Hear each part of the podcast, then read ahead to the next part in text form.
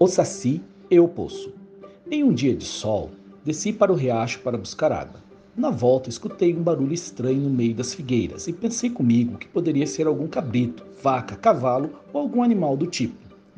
Quando fui chegando mais perto da mangueira para descansar, vi algo muito estranho. Aquilo estava pulando e eu fiquei com muito medo e subi rápido para chegar logo em casa.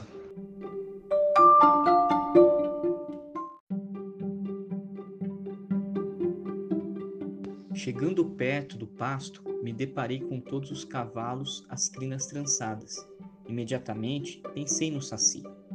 Saí correndo dali e, na hora que olhei para trás, vi ele pulando atrás de mim com aquele gorro vermelho na cabeça, em uma boca enorme e dando um sorriso de arrepiar a espinha.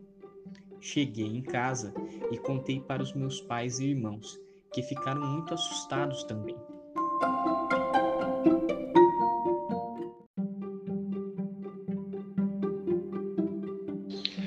E ao chegar a noite, escutei os pintinhos, as galinhas, os cavalos e as vacas fazendo muito barulho. Meu pai foi ver o que estava acontecendo e se deparou com o Saci. Ele estava bem na beira do poço, olhando lá para baixo.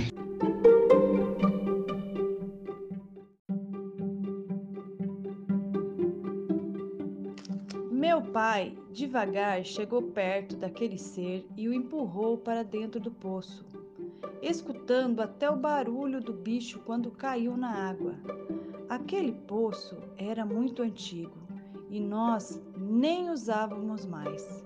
Só tinha no fundo um pouco de água barrenta que juntava das chuvas.